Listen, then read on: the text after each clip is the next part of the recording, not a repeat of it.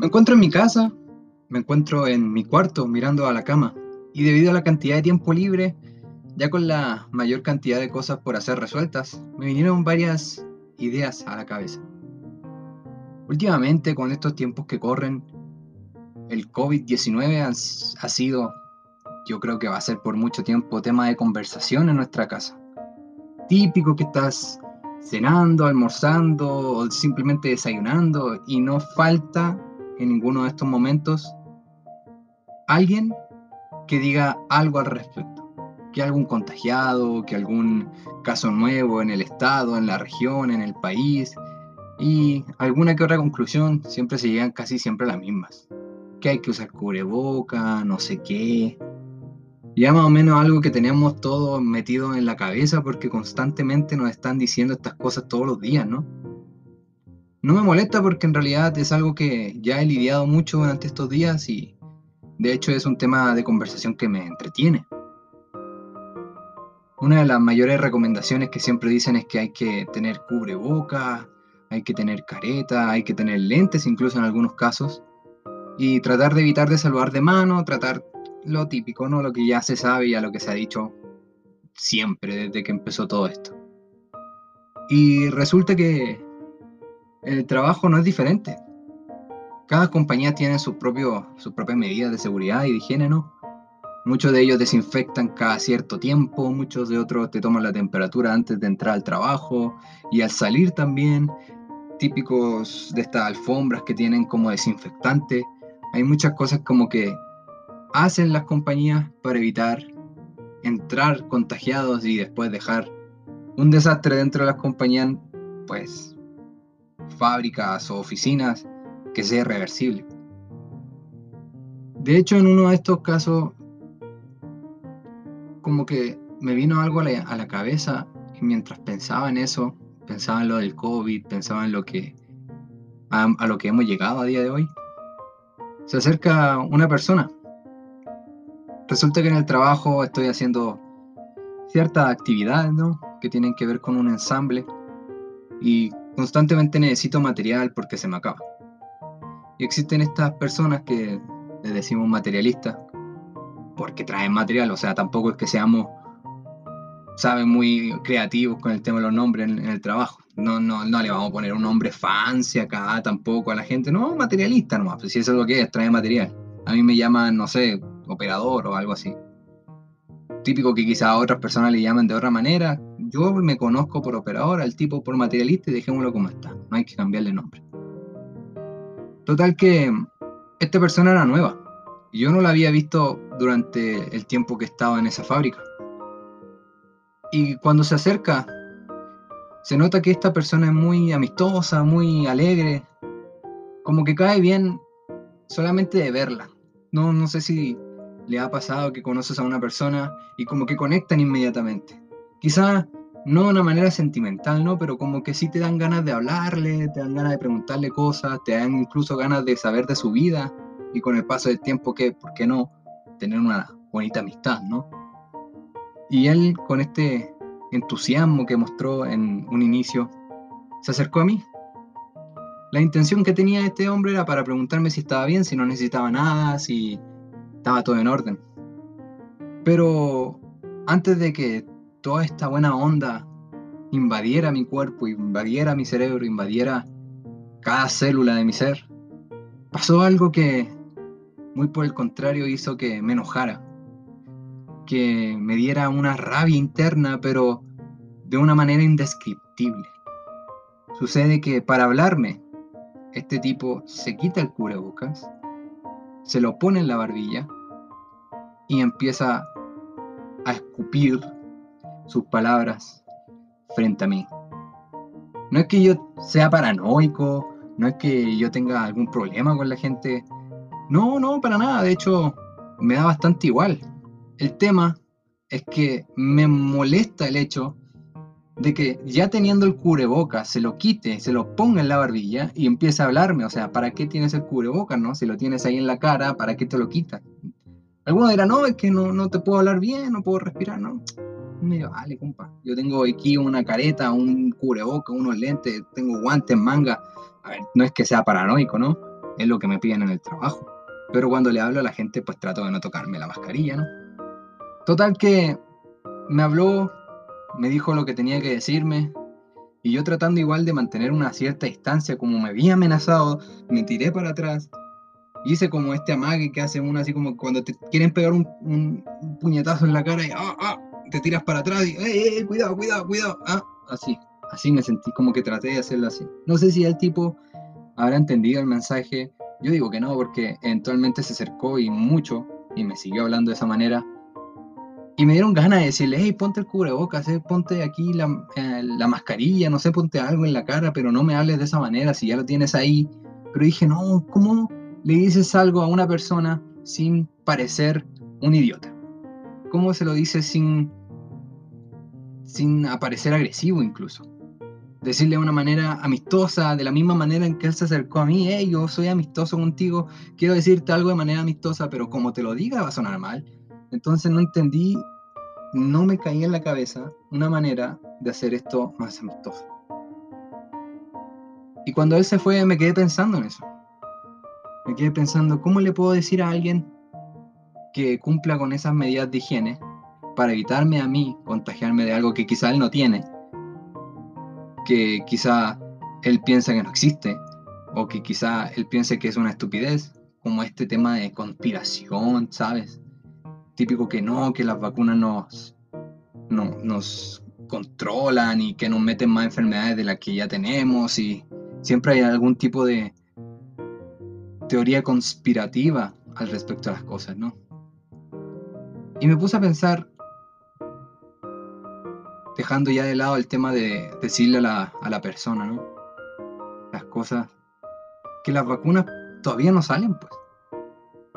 Ya sabíamos que en un inicio las vacunas iban a ser algo que iba a tardar hasta el 2021, final de 2020, algo así. Pero hay pequeños indicios, pequeños, pequeñas luces de que ya se está trabajando en la fase final de estas vacunas. Típico que siempre son estas universidades de renombre con algunos laboratorios con nombres más extraños aún, no sé, que, están como en colaboración y con Oxford y que ya están en la etapa final. Y yo me alegré, me alegré bastante por eso. Y dije, oye, igual si me escupen en la cara no pasa nada, igual termino siendo invulnerable antes de que pueda contraer algún tipo de enfermedad. Y me, alegré, ¿sabes? Me, me sentí tranquilo, me sentí relajado. Y me puse a pensar nuevamente, es que hay países que iniciaron también la carrera por las vacunas. Pero, ¿de qué sirve iniciar una carrera si ya está casi terminando la... Eh, hay, competidores que ya están casi en, el final de la meta, ya están tocando ahí, saboreando la victoria, y llega alguien y dice, hey, yo también quiero participar, yo también quiero llegar aquí, ah, y todos felices, pero viejo, ya están al final, corre, corre o, ya perdiste ya. De hecho, me acuerdo que, en Chile dijeron que habían unos laboratorios que estaban trabajando con universidades. Y me imaginé inmediatamente, Laboratorio de Chile trabajando con la Universidad Central, o algo así, no sé. O con la Universidad de Chile. O, con Santo Tomás, no sé, algo, algo de ese estilo, porque nosotros no tenemos universidades de renombre, no tenemos algo que nos diga, oh, mira, eh, tenemos esta universidad que está entre los primeros puestos de las universidades a nivel mundial. No, tenemos ahí a Santo Tomás, AIEP. Ya, bueno, tenemos ahí también Universidad Católica, Universidad de Chile, Federico Santa María, universidades a las cuales nunca entré, por cierto. Universidades que, que no tuve ni siquiera la capacidad de, de llegar a la puerta de ellas. Más que nada ahí como que los camiones cuando pasaban, los, las micros, los taxis cuando pasaban afuera, ahí ya los veía, ah, mira, ahí están. Y seguramente me imaginaba gente así como que con terno, bien vestidos, porque son como universidades de renombre, típico que tiene que haber gente como con clase, no sé, me llegaban esas ideas a la cabeza, casi siempre me pasa, ¿no? Y quizás esta gente es la que tiene la cura para el coronavirus.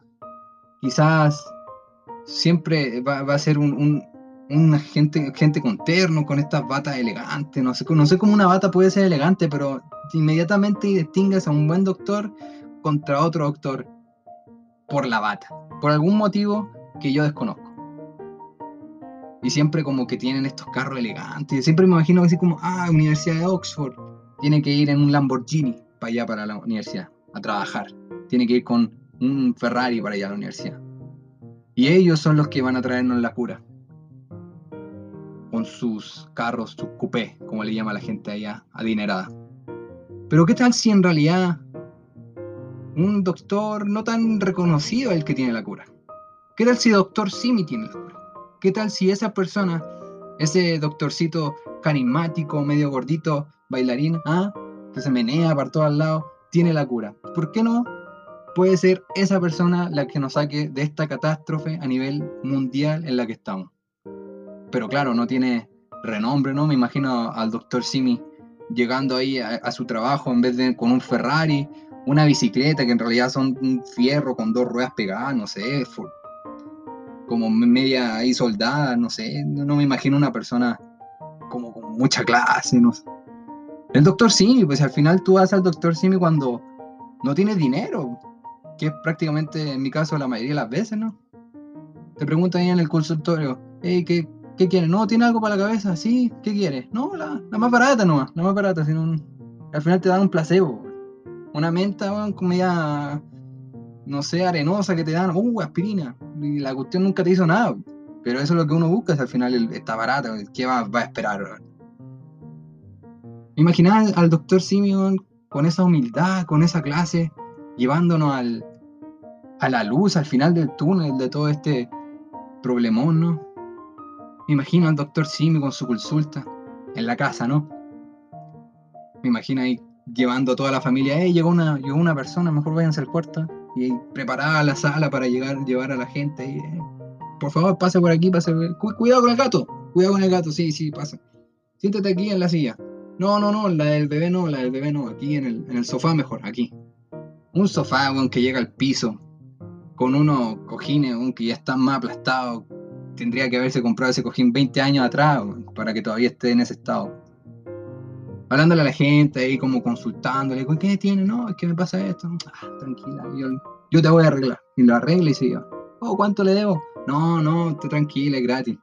Invita a la casa. Y la gente feliz. Luego la, esposa, doctor Simi, ahí en la puerta de la casa. Bueno, ¿por qué no le cobraste? Le pregunta pero si es mi trabajo, yo tengo que hacer que la gente esté feliz, tengo que hacer que la gente se vaya contenta. Pero bueno, necesitamos la plata, viejo, no, no hemos pagado ahí el agua, el gas, no lo hemos pagado hace dos meses, necesitamos la plata, tienes que cobrar, viejo, no tienes que cobrar, ¿sabes qué? Esto llegó hasta aquí y doctor Simi Igual por eso, doctor Simi no puede sacar la cura. Porque tiene muchos problemas personales tiene muchos problemas en su casa, tiene problemas con su familia, porque no tiene tanto dinero como esta gente adinerada que va a grandes universidades y que tiene carros elegantes, deportivos, coupé, coupé como le llama la gente, la de la alta alcurnia. No, él tiene una bicicleta, ¿no?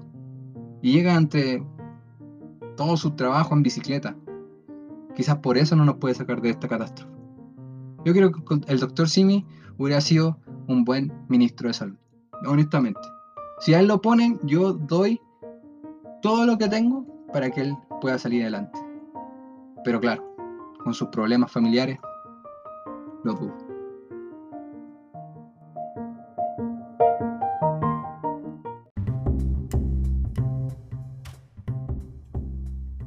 Igual, volviendo ya a mi trabajo, volviendo en, mí mientras hacía esto de ensamble y mandando las piezas para otras personas, me puse a pensar que igual el problema no es de la gente. La gente hace tiempo que vive de una manera que la cambiaron completamente de un día para otro. Igual no tienen esa capacidad de, dejarse el cubreboca en la cara porque realmente les, le asfixia o porque realmente le cuesta hablar con el cubreboca. Me puse a ponerme en los zapatos de la gente y dije, tengo que ser más, más flexible con esas cosas. Mientras igual yo me cuide, no debería de haber ningún problema. Me gustaría cuidarlo a él, claramente, sí. No hay en mí, en mi corazón, me gustaría cuidarla, pero no puedo. Pues. Y preferí guardar silencio. Preferí no decirle nada. Cuando volvió, simplemente le, le asentaba con la cabeza, le negaba con la cabeza. Hacía estos gestos de mano, así como que cruzaba las manos para decirle, no, estoy bien. No, no falta nada. O ya estoy listo. Ya, y así. El mismo gesto de las manitos, casi para cualquier tipo de oración que quería, que quería decir. No, no, ya está. Y cruzaba las manos. Así como en un tipo de aleteo entre una mano arriba y otra abajo. Así. Y él se fue contento de todas maneras. No sé cómo me habrá visto a mí. No sé si me habrá visto como una persona, no sé, altanera, quizá hipócrita en algún punto, no sé. Porque cuando yo me acercaba a otras personas que sí tenían este tipo de medidas de seguridad, medidas de higiene, pues sí me, me atrevía a acercarme más, ¿no? Quizá él pensaba, quizá a él no le importa esto tampoco. Quizá a él le da igual y quiere simplemente mantener una rutina como la que traía antes, ¿no? Quizá igual yo fue el problema. Y quizás por eso él se tomó esa libertad de acercarse tanto a mí. Igual uno nunca tiene que ponerse así tan a la defensiva, ¿eh? Quizás uno sin darse cuenta están cometiendo errores que, inconscientes, por cierto, que terminan por malinterpretar toda una burbuja gigante que uno tiene alrededor suyo y creando estos espacios para los malentendidos quizás para posibles conflictos, tanto verbales como físicos. Uno nunca sabe a lo que uno puede llegar. Yo no creo que sea una persona que desee pelear. No, para mí no, esas cosas no, no, no, no me vienen. Estoy seguro que si me pongo a pelear con alguien, me, ganan, me ganan completamente. Si yo soy un tipo, un enclenque, un que con suerte puede esa esa pieza, sin tener mayor complicaciones. Llego a mi casa con la mano toda atrofiada, y voy a ponerme a pelear con una persona que tiene el doble de peso que yo. No, pues viejo, no. Yo sé, yo, yo no soy tonto tampoco. Sé que me voy a ir a pérdida con una persona así. Por eso preferí guardar silencio, continuar con mi trabajo y seguir con mis pensamientos.